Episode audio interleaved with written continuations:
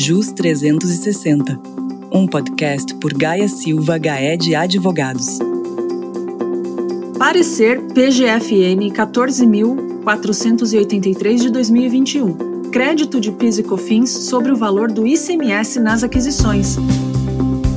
Visando esclarecer a matéria e afastar o receio trazido aos empresários pelo parecer 12.943 da Receita Federal, foi proferido pelo Procurador-Geral da Fazenda Nacional um novo parecer, no qual se esclarece de maneira vinculante pontos relacionados ao julgamento do tema 69, dentre eles o direito ao crédito de PIS e COFINS não cumulativo sobre o valor das aquisições, no qual se inclui o ICMS cobrado na etapa anterior.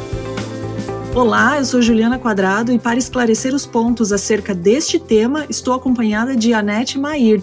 Anete, como vai? Tudo bem com você? Oi, Ju, tudo jóia com você? Tudo bem? Tudo ótimo. É um prazer tê-la aqui comigo mais uma vez. Ah, o prazer é todo meu, Ju, estar com você e com os nossos ouvintes. É um privilégio estar aqui. Legal, Anete. Vamos então para o tema deste episódio. Em 29 de setembro de 2021, foi publicado no Diário Oficial da União o parecer da PGFN. Você poderia explicar o objetivo desse parecer? Sim, Ju, posso sim. Esse parecer, ele foi publicado, como você bem colocou, pela PGFN. Isso para esclarecer as dúvidas acerca do julgamento do tema 69, em que se estabeleceu a inconstitucionalidade da inclusão do ICMS na base de cálculo do PIS e da COFINS. Também esse parecer, ele teve por escopo afastar os questionamentos de um parecer anterior emitido pela Receita Federal, de forma vinculante à administração pública. Anete, houve algum esclarecimento acerca de qual ICMS deve ser retirado na base de cálculo do PIS e da COFINS? Sim, houve sim. Embora, Ju, os contribuintes não tivessem mais dúvida, esse tema, como você já sabe, nós falamos em episódios anteriores, foi um tema muito debatido. Então, a PGFN houve por bem, nesse parecer que foi publicado no dia 29 agora de setembro, ele reiterou o entendimento adotado pelo STF, adotando a sistemática de que o ICMS a ser retirado da base de cálculo do PIS e da COFINS é aquele ICMS destacado nas notas fiscais e não o ICMS efetivamente apurado, como sempre tentou fazer à Secretaria da Receita Federal. Inclusive, Ju, vale notar também que o parecer, ele ressalta as alterações trazidas pela Lei 12973 e diz expressamente que elas não possuem o condão de alterar o entendimento adotado pelo Supremo Tribunal Federal no que se refere à receita bruta. Entendi. E com relação à modulação dos efeitos, que o Supremo determinou ao julgar o tema 69, há algum destaque no parecer?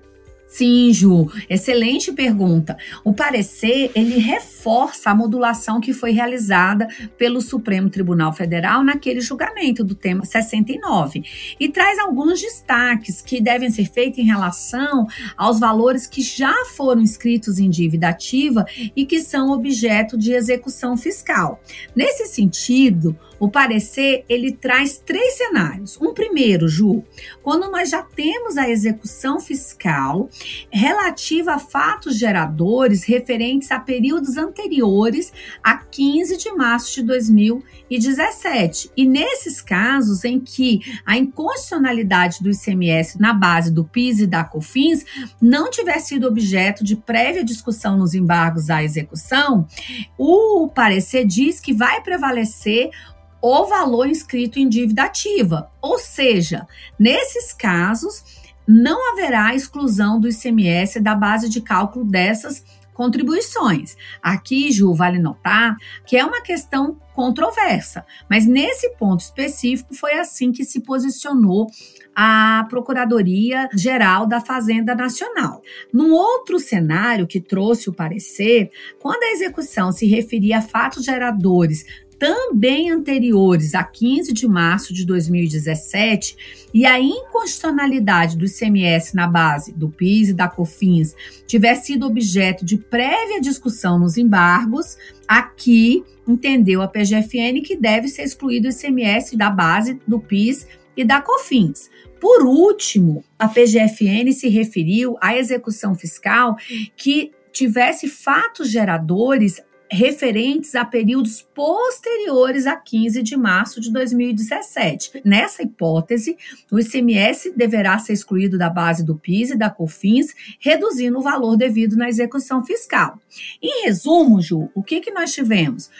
Essa data de corte que a PGFN trouxe é justamente a data do julgamento do recurso extraordinário, que foi 15 de março de 2017, e situações em que não houve uma discussão prévia da inconstitucionalidade dos embargos, em situação que houve uma discussão prévia, e essas situações, a PGFN entendeu que se discutiu previamente, tem de ser excluído da execução. Se não discutiu previamente, há de ser mantido na execução. E, por fim, mesmo aqueles que foram posteriores à data desse julgamento, devem ser excluídos da execução porque estão sendo discutidos. Interessante. E com relação à cumulatividade do PIS e da COFINS, houve alguma orientação? Sim, Ju, houve também. Nesse ponto específico da não cumulatividade, o parecer esclareceu a situação do direito ao crédito do PIS e da COFINS não cumulativos sobre o valor das aquisições, no qual se inclui o CMS cobrado na etapa anterior. Em resumo, aqui nesse ponto, o que que queria a Receita Federal? Receita Federal, ela queria aplicar de forma totalmente equivocada o julgamento do STF. Queria que no momento em que o STF assegurou a exclusão da base de cálculo do ICMS, do PIS e da COFINS, ela queria então que não fosse assegurado ao contribuinte o direito ao crédito de PIS e COFINS sobre o valor das aquisições. E essa foi uma grande discussão, inclusive a Secretaria da Receita Federal se posicionou via parecer. E agora o parecer da PGFN reconheceu expressamente que o crédito não cumulativo apurado nas operações de entrada não foi e nem poderia ter sido impactado pela decisão do STF, o que é verdadeiramente acertado pela PGFN, porque o STF não adentrou nessa discussão. Sendo assim, fica mantido o direito ao crédito de PIS e de COFINS não cumulativo, considerando o valor da aquisição, no qual se incluiu o ICMS. Deixa eu ver se eu entendi. Então, o parecer orienta que a decisão do STF não pode se estender à cumulatividade do PIS e da COFINS, é isso? É isso, Ju. O parecer ele se posiciona exatamente nesse sentido, ao dizer que a não cumulatividade que se discute naquele julgamento do tema 69 diz respeito somente ao ICMS. Posso ou não excluir o ICMS da base do PIS e da COFINS. O que vai ser retirado? O ICMS. O regime não cumulativo do PIS e da COFINS entendeu a PGFN de forma corretíssima que não foi debatido, nem poderia ter sido debatido pelo STF. Por quê? Porque nunca foi objeto da ação proposta pelo contribuinte. Anete, como ficam os casos de valores de ICMS incluídos na dívida ativa posteriormente ao dia 15 de março de 2017 que não sejam objeto de discussão judicial? Ju, nesses casos, o parecer da Procuradoria-Geral da Fazenda Nacional, ela orienta que seja feito o recálculo desse valor mediante fórmula aritmética simples. E o que, que ela diz? Se não existir discussão administrativa ou judicial, os valores inscritos em dívida ativa, cujos fatos geradores ocorreram até a data do julgamento, ou seja, dia 15 de 3 de 2017, permanecem rígidos, ou seja, não se modificarão. Já os posteriores ao dia 15 de 3 de 2017, deve ser retirado desses valores o ICMS destacado da base de cálculo do PIS e da COFINS, tal como entendeu o STF. Tá joia, Net. Então, última pergunta para a gente encerrar o tema. É, se o contribuinte tiver discutido a matéria em ação que tenha transitado em julgado anteriormente ao julgamento pelo Supremo e tenha sido vencido, como o parecer orienta nesses casos?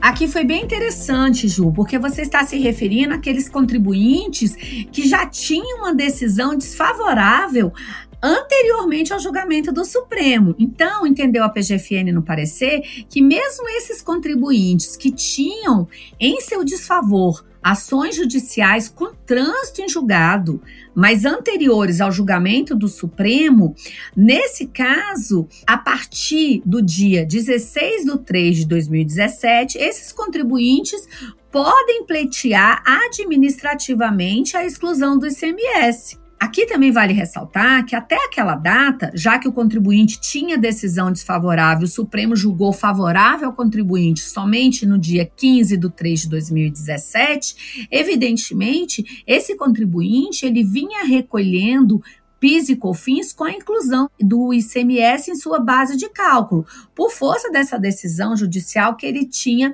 em seu desfavor. Então, veio em bom momento esse registro da PGFN, até porque era algo que a Receita Federal sempre quis negar ao contribuinte.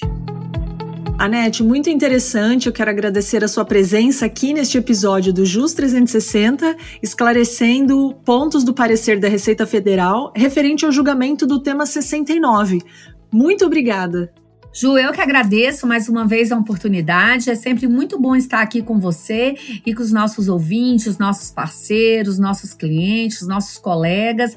É sempre uma oportunidade de debater um tema interessante, principalmente esse que foi chamado o julgamento do século. Muito obrigada. E você, quer saber mais sobre direito tributário? Então acesse gsga.com.br ou visite o nosso canal no YouTube e também a nossa página no LinkedIn. Um abraço e até o próximo JUS 360.